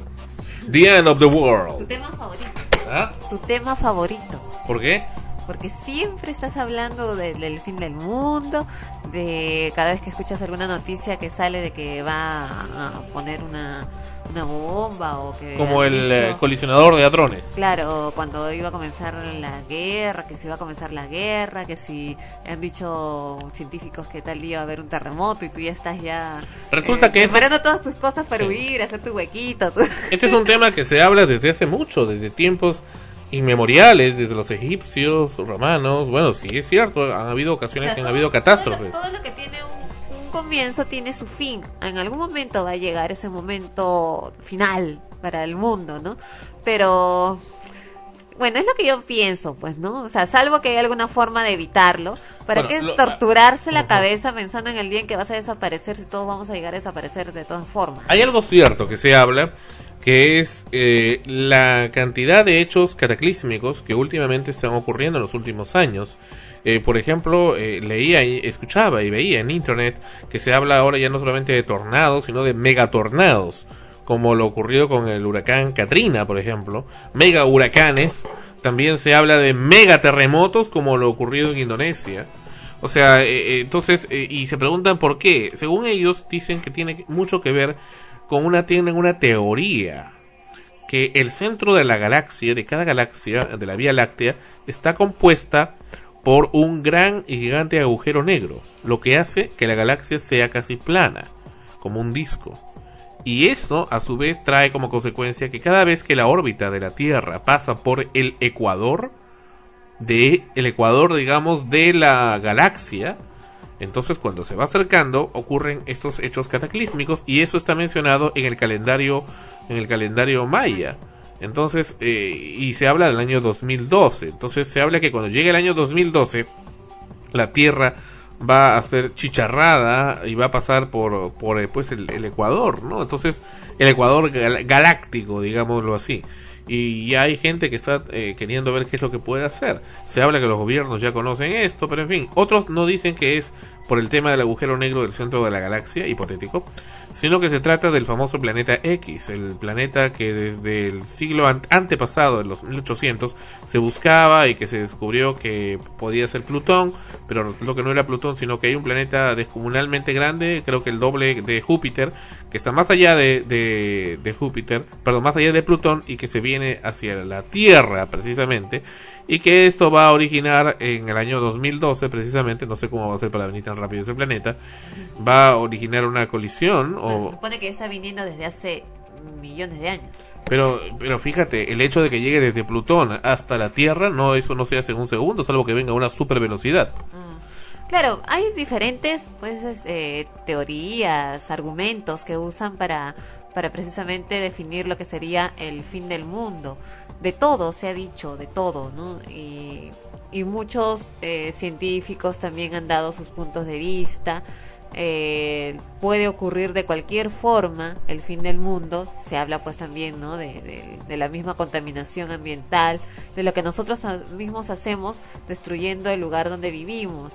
Y lo sabemos y que no dejes de hacerlo, eso ya es responsabilidad eh, de cada uno, pero que perjudica al resto del mundo. O sea, todas esas cuestiones son eh, precisamente los puntos básicos de, de- de- de que pueda existir de una u otra forma el fin del mundo. O sea, si no se acaba por un lado, se acaba por el otro. De cualquier manera puede llegar.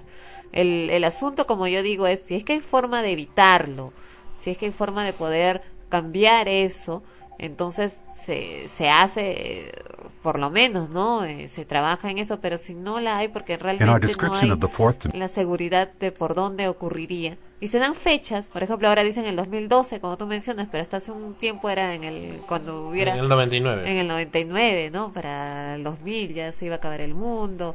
Y, así, cada cierto tiempo dan fechas probables de destrucción total. Cuando ese momento llegue, no sé, te apuesto que, que la fecha que, que, que ocurra jamás habrá sido... Y dicha. precisamente el eh, científico Rob Bryanton de los Estados Unidos, eh, él que es creador de la teoría de la décima dimensión, él ha hecho, pues eh, nos presenta acá una canción muy interesante que se llama El fin del mundo.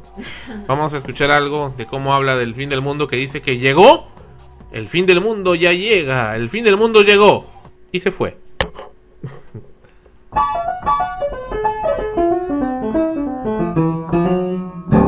The end of the world, all predicted, never realized. The end of the world, never hear it such a surprise. How could billions be so wrong? The end of the world, the end of the world has already been, it's come and gone. Dice que el, el fin del mundo ya, ya llega, ya llega, ya llegó y ya se fue. Que como todos pueden estar equivocados, el fin del mundo, que lo dicen los mayas, los egipcios, los aztecas, pero el fin del mundo ya, ya llega, ya llega, ya vino y ya se fue. Él mismo ha creado esa, esa canción. Looking back through history, we often encounter de formas de prophecies. cómo nos vamos a morir. Pero a la hora y la hora nadie sabe, pues. Pero mira, me da Capaz risa cómo el lo fin del canta. mundo y estás corriendo para salvarte y te cae un tablazo. Te moriste. Y no te moriste por el fin del mundo. Vamos a Of escuchar un poco más. times so very, very near of the world. Never hear it such a surprise. How could millions be so wrong? The end of the world, the end of the world has already been. It's come and gone. The end of the world has come and gone.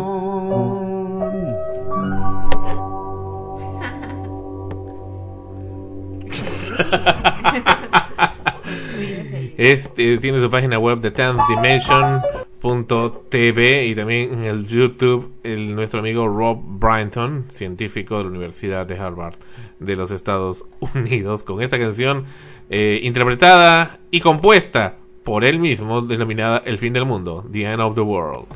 El fin del mundo que llega y se fue. Se fue.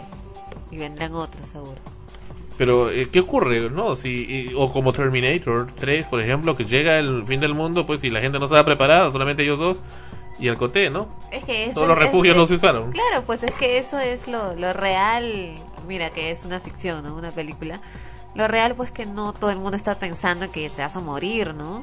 Eh, Y si eso va a ocurrir de todas maneras, entonces hay que vivir lo mejor posible lo que estás, eh, lo que estás pasando en, el, en este momento, ¿no? En Como en, en Los. Simpsons, ¿no? Que está, dicen que ya va a ocurrir el fin del mundo y dicen, bueno, entonces tenemos que decir que todas las siguientes personas de la televisión son homosexuales y políticos. ¡Brum! Una lista gigante. No, eso es la, es lo que no, no vamos a poder hacer, ¿no? Ya no te importa nada, pues. Bueno, y ya comienzan pues otras otras teorías y otras también opiniones ya personales de la gente, cuestiones religiosas, si existe otra vida después de esta, qué pasará después de la muerte, si te vas al infierno, te vas al cielo. Ya son criterios personales. Lo importante, creo, es vivir con dignidad tu presente, tu vida, las personas que te rodean, sentirte feliz porque si llega el momento en que ya no vas a estar por lo menos haber disfrutado. no solamente no estar, sino no existir el mundo, no a existir No existirá nada. el mundo, ¿no? Es este mundo el que conocemos, para los que creemos que puede existir otra vida, eh, sería reconfortante saber pues de que nos vamos a un mundo mejor. Y se van todos. Todos, Como ¿no? los mayas, ¿no? Todos, pues, ¿no? Todos nos vamos. ahí. Mm, no sé dónde habrán quedado. Los mayas fue la civilización que desapareció, ¿verdad? Ajá. En fin. Extremos. Regresamos con lo último de extremos. Y aquí viene Juan Gabriel. Gabriel. Juan Gabriel, dije. Juan Gabriel. ¿Qué escuchaste? Una ligera mala pronunciación. Bueno. Pero qué necesidad con Juan Gabriel. Esto ya es la primavera de frecuencia primera, donde la emoción de la radio está extremos. Fácil aceptar que me tenga que quedar algún día sin usted. Pero así que se tendrá, yo quisiera que jamás, pero mira usted no es. Pero qué necesidad, para qué tanto como la libertad, de ser de estar, de ir, de amar, es sed de hablar, de andar, así sin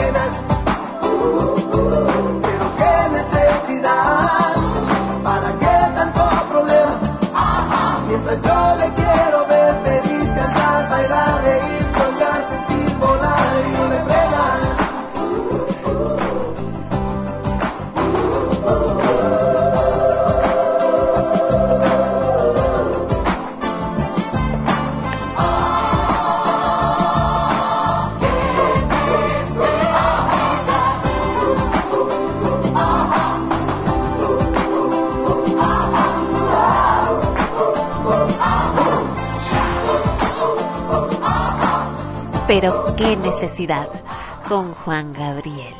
Gabriel. Bueno, canción dedicada, perdón.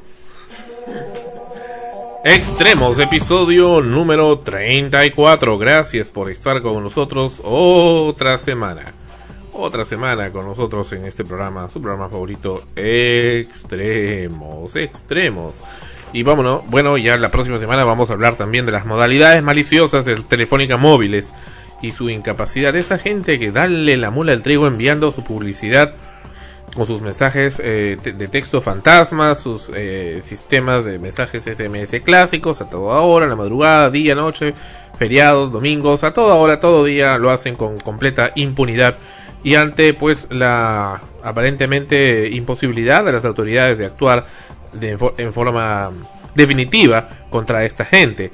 Y ese es un poco también lo que nos preocupa y nos preguntamos, Telefónica Móviles dice que se disculpa por ese tipo de situaciones, de estar enviando a cada rato esos mensajes publicitarios no solicitados y que va a tratar de, de- de- suscribir a quienes no quieran recibirlos, pero luego los vuelve a escribir y otra y otra y otra y otra vez. Entonces, si la máxima autoridad de Telefónica Marketing, que es precisamente quien dirige todo eso, está incapacitado de poder controlar su propio sistema, pues entonces hablamos pues que es un grupo de gente incapaz o que realmente no lo quieren no quieren dejar de envi- enviarlo pero tú una raza como licenciada en publicidad qué sentido tiene obligar a alguien a recibir una y otra y otra vez como siendo su proveedor publicidad de sus servicios. Y ya le has dicho en todos los idiomas que no quieres. Le has llevado ante las autoridades para decirle que no quieres recibir publicidad de ellos. Pero y, dicen que ya lo van a retirar, pero siguen y siguen y siguen. ¿Cuál es el propósito? ¿Cuál es el objetivo? Que al final aceptes recibirla.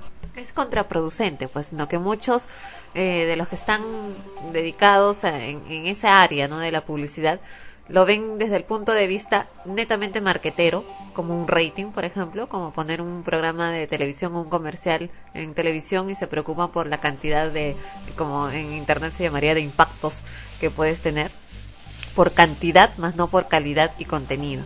Entonces, no se preocupan por lo que realmente el, el, el el usuario, en este caso, va a recibir, si lo quiere o no lo quiere, sino que simplemente le llegue, porque si no lo quiera, quedará en su mente, le recordará el nombre, por lo menos. ¿Ya? Pero también es ¿Pero cómo lo recordará? Claro, eh, a eso vamos, ¿no? Porque se vuelve de pronto pues un enemigo del, del producto, ya no lo va a consumir. Y de la empresa. más, y de la empresa, porque ya no quiere más recibir de eso, no quiere escuchar ni siquiera mencionar su nombre porque no le gusta, lo, ha- lo ha fastidiado, lo ha molestado. ¿no? Eh, Ese es el, como te repito, es la mentalidad ya más marquetera, más fría de cifras. Como que la gente no del ayuda pues para gente- nada en realidad al cliente, al producto de, de que está haciendo la publicidad. Como la gente del comercio, por ejemplo, que después de haberse parcializado con el señor Alejandro Toledo durante su campaña y haber prácticamente obligado a la sociedad a que voten por él de alguna u otra forma y de esa manera haber perdido una enorme cantidad de electores tradicionales que por generaciones, por generaciones leían el comercio, porque era una tradición hacerlo, en mi casa incluido, pues ahora insisten en llamar por teléfono y decir llamamos a nombre del señor Miro Quesada, director del, del comercio, que, que tiene un mensaje para usted, así cuál es, para que usted se suscriba nuevamente al diario. Y les dicen en todos los idiomas, no queremos, ¿por qué? ah? ¿Y por qué no desea? Este, pues, ¿por qué? Por esto, por eso, porque ustedes son parcializados. Ah, ya. Y a horas, ni siquiera días después, horas después, te vuelven a llamar otro operador para lo mismo. no sabe nada, ¿no? Que no sabe no ha nada. sido informado de eso. No, por eso te digo, o sea, no, no se preocupan por el, el- las razones o por el- la, la calidad del contenido. Solo cifras. Eso es lo único que les interesa. Ya, si es que ellos realmente quisieran saber el por qué, harían aparte un focus group, eh, todo tipo de investigación en la cual sí ves lo que, lo que son contenidos, calidad, para, para poder averiguar con mayor profundidad. La cosa es que acá no solo es eso, no es solo lo que tú mencionas, sino también eh, la aparición, pues, casi en ese tiempo del Internet, en, que ya el público comenzó a usarlo de manera comercial. De ahí que el comercio, que es su principal fuente, de- mucha gente compraba para ver los anuncios, no solo de empleo, sino de, todo tipo de publicidad que se pudiera anunciar ahí ha bajado terriblemente porque ahora también lo puedes hacer por internet y es más cómodo, ¿no? Es más- mucho más económico. Entonces eh, les bajó pues abrumadoramente la, el- la- la- los lectores que no solamente compraban el diario por los contenidos como de información, lo compraban también por una cuestión comercial, bajó enormemente. Eh, súmale a eso pues de que acá no hay una gran cultura realmente para leer, comprar un diario por- para mantenerte informado. El que menos se para en las esquinas a ver los titulares y los demás diarios pues están llenos de, de noticias chichas, pues de espectáculos, de, de cosas así de esa, de esa naturaleza y que cuestan mucho menos, ¿no? Entonces eh, ahí ya vemos realmente quién era, quiénes eran su grupo de lectores. ¿no? Porque había un grupo reducido de lectores y el otro grupo que lo buscaba eh, exclusivamente para ver los anuncios de empleos, por ejemplo. Bueno, antes de irnos con el programa, Ana Rosa con sus tradicionales estrenos en extremos y Max Payne ya fue estrenado. No lo mencionó Ana Rosa. Vi Invasión Extraterrestre vuelve, pero desafortunadamente y para desilusión de sus seguidores con otros actores. Van a hacer un remake, no van a hacer una continuación como se pensó, Ah, bueno, continuación. sino un remake. No, sí se podría haber hecho la continuación, se va a hacer. por eso te digo, una continuación puede ser, ¿no? Porque que, hagas un remake con los mismos como si estuvieran jóvenes, un poco verde. Un poco verde, verde como, como los originales. Bueno, me voy con los estrenos primero. Bueno, los anuncios de, funciones de teatro. No tanto estrenos porque en algunos casos ya están en, en cartelera, en, el teatro ya desde hace un tiempo. y así que nos vamos por los cuales, este, los más puntuales, los que se van a presentar en una o dos fechas para que no se lo pierdan. Tenemos la obra Pedro y el Lobo, versión y dirección de Richard Alpaz. Actúan Quique Castillo, Ricardo Campos, Enrique García, Alicia Avelino, Leandra Tello y Jorge Avelino. La producción está a cargo de la Asociación Cultural 2 de Mayo. El vestuario eh, de Emilio Montero, escenografía de Aurora Teco. Y va el 1 y 22 de noviembre a las 16 horas 4 de la tarde en el Teatro Auditorio Ricardo Palma en Miraflores. Otra obra que también está allá, eh, pueden ir a ver, es La abogada de los necios. Eh, Juan Grillo, aló, Sí, sí, sí. Juan Grillo y Chico, dos pueblerinos, aló, dije, consiguieron por teléfono. ¿Aló? Y te habla Alfonso Pagaza. Cállate. Dos pueblerinos muy amigos se ven obligados a hacer de todo para conseguir y ganar su sustento. Para la suerte de Chico, el grillo es un pueblerino sumamente inteligente y poseedor de una inigualable astucia, y para la suerte de Grillo, Chico es un poco ingenuo e inseguro. Siempre está dispuesto, incluso bajo las protestas, para participar en los enredos ambiciosos armados por el amigo. Es que nadie se escapa de los enredos de Juan Grillo. Incluso es capaz de engañar a cualquiera, incluyendo al sacerdote con la historia de la bendición del perro de la esposa infiel del panadero, el panadero, su patrón consiguiendo incluso la celebración del entierro del perro en latín, realizado por el ambicioso sacristán representando al clero junto al sacerdote y el obispo. Tenemos también al personaje del comandante Antonio Morais, quien goza de mucha influencia en el pueblo. El famoso asaltante Severino y su ayudante el bandolero irrumpen el pueblo con un asalto, eliminando a todos los personajes, pero con la astucia de Juan Grillo, Severino termina también en el juicio celestial, engañado con la historia de la armónica y el padre Cícero. El lugar donde se va a presentar esta obra es en la concha acústica del Colegio El Buen Pastor. Ya se está presentando ahí. Pueden adquirir sus entradas en la misma boletería del colegio en, en Aires, la dirección es Aires número 782, Urbanización Mercurio Los Olivos. Y me preocupa, y me pregunto, ¿y la abogada de los pobres, cómo se llama? ¿Esa, esa obra de qué trata? La abogada de los necios. Ah, ya. Es lo que acabo de... Ese es. Esa es. Ajá. ¿Y la abogada de los necios qué, quién es o qué hace? Es un personaje también dentro de, de- de la historia. ¿no? ¿Y qué hace? Tienes que ir a ver la obra para que puedas saberlo. Otra obra que tenemos en este caso para niños es En el bosque, lo anunciamos hace unas semanas, continúa, estando todavía para que vayan a verla, en el Teatro de la Municipalidad de San Isidro, en calle La República 455 El Olivar en San Isidro. En el bosque es una obra escrita y dirigida por Joaquín Vargas, el mismo de Nubeluz, de Iguana Talleres. Es una divertida historia donde Danielita, una niña preguntona, le pide a sus abuelos contarle un cuento, pero Danielita en su inocencia decide ir en busca de los personajes, encontrándose con Caperucita Roja, los tres chanchitos y muchos más. Y el lobo. Y el lobo feroz, seguro también. Esos han sido, por el momento, en estos instantes, las obras que se están presentando recientemente en teatro. eh, las nuevas, las nuevas obras que están entrando para que puedan ir a verlas. En cine tenemos eh, películas que se han estrenado tanto esta semana como algunas que ya se vienen dando, entre ellas Cuarentena.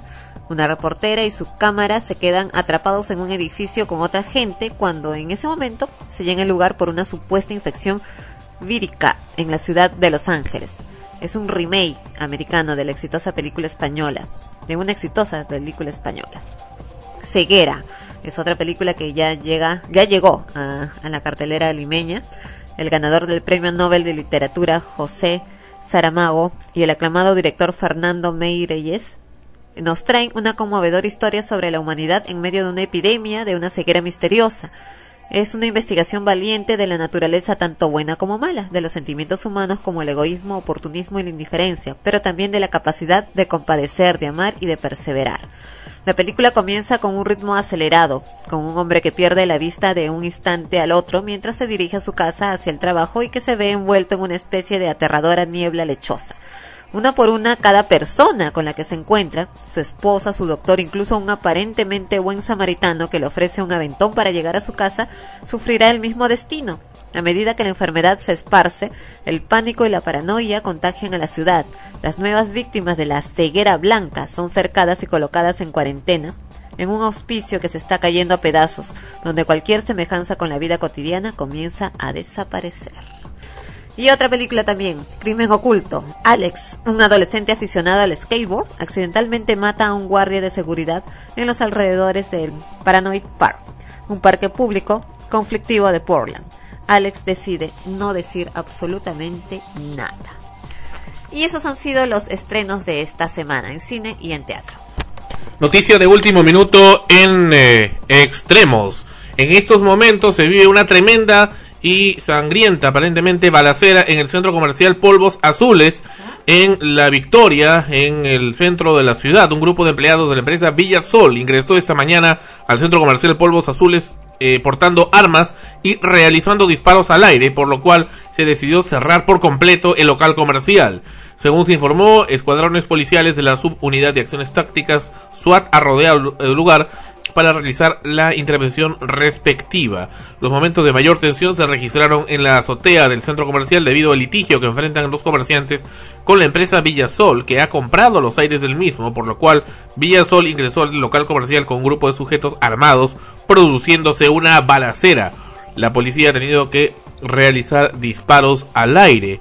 Eh, es cierto, el centro comercial Polvos Azules, que está inconcluso por lo que veo, en sus aires. Ahora, extrañamente, la azotea, pues, ahora está ocupada por una, una cochera, ¿no? Por una cochera con vehículos que producen ruidos molestos a los que eh, queremos ir a comprar a ese centro comercial.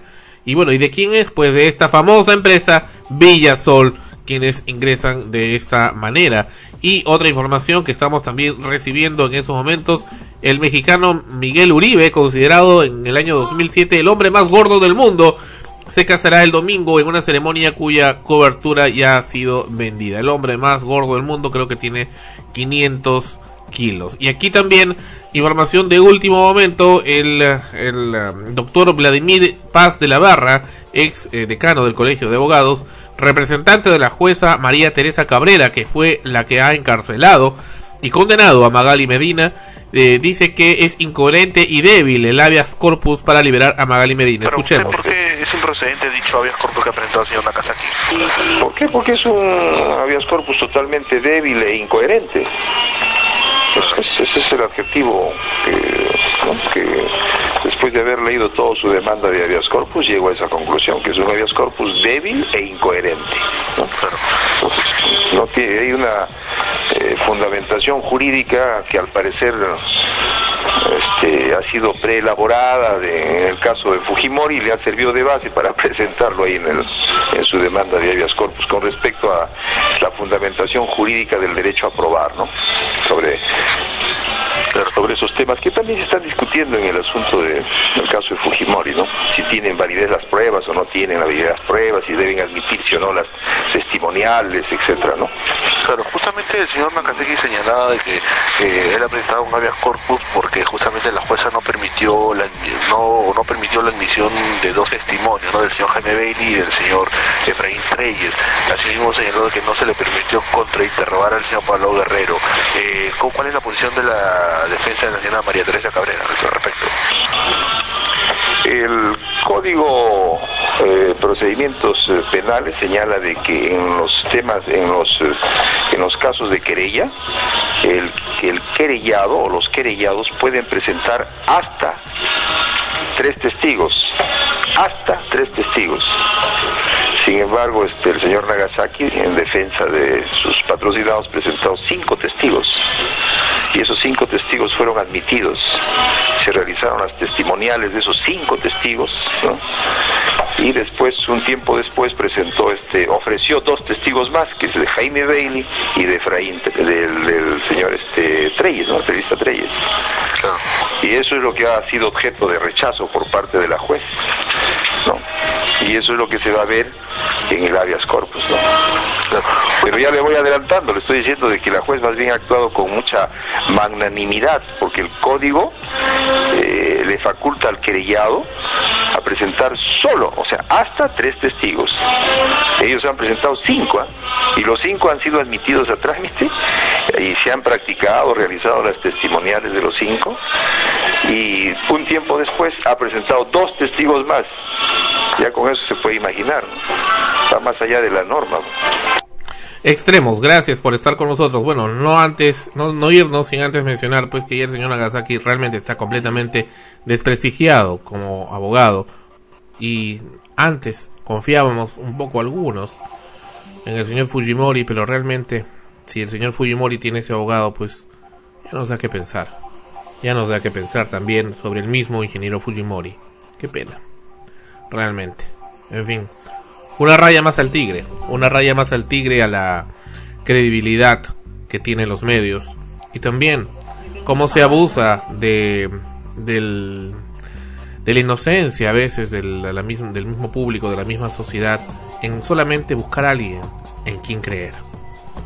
Lo que decía, el que mucho abarca poco aprieta, ¿no? Siempre ha estado tratando de, ¿cómo decía el, el abogado de los de los los personajes públicos, ¿no? De los personajes importantes. Pero vemos cómo es posible que presenta, como que agarra su papel, a ver, esto lo usé para este caso, eh, reemplazo nada más. No, y haber dicho que la que la jueza no había pasado un examen psicológico, la jueza, por favor. Argumentos pues pues ya. sin fundamento, ¿no? Ya, en fin.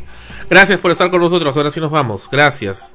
Ana Rosa, nuevamente las felicitaciones por su obra Independence, todo un éxito en el Instituto Cultural Peruano Norteamericano, ella y todo su equipo de profesionales, Katiuska Valencia, está también Carmen, ¿cómo se llama? Carmen García. Carmen García y Paola Jarra. Bien. Paola Jara. Jara, Ja- Jarra, lo mismo, pero Dirigidas todas por Pablo Luna. También saluda a Miki, Luis Miguel Moreno, asistente de dirección precisamente, a nuestros asistentes también en escena, los jefes de escena, Ítalo, Jorge Luis, a Gaby, Censurado. todos los que nos han acompañado en la producción de la obra y que además tenemos todas las ganas de llevarla a una temporada mucho más larga para que todos los que no han podido verla porque se quedó gente fuera esperando poder entrar al teatro y Como lamentablemente- Alfonso Pagaza, que estará hoy presente firmando autógrafos. Ya basta. Gracias. Gracias. Hasta la próxima semana en Extremo, Dios mediante, con ustedes en este programa en frecuencia primera. Hasta entonces. Extremos llegó a ustedes por cortesía de cotear.pe. Venda lo que quieras en cotear.pe. Todoinmuebles.com.pe. Alquila o vende propiedades con solo un clic. Todoinmuebles.com.pe. Este programa se retransmite en el earthmusicnetwork.com slash extremos. Ha sido una realización de frecuencia primera RTBN Lima 2008. Derechos reservados.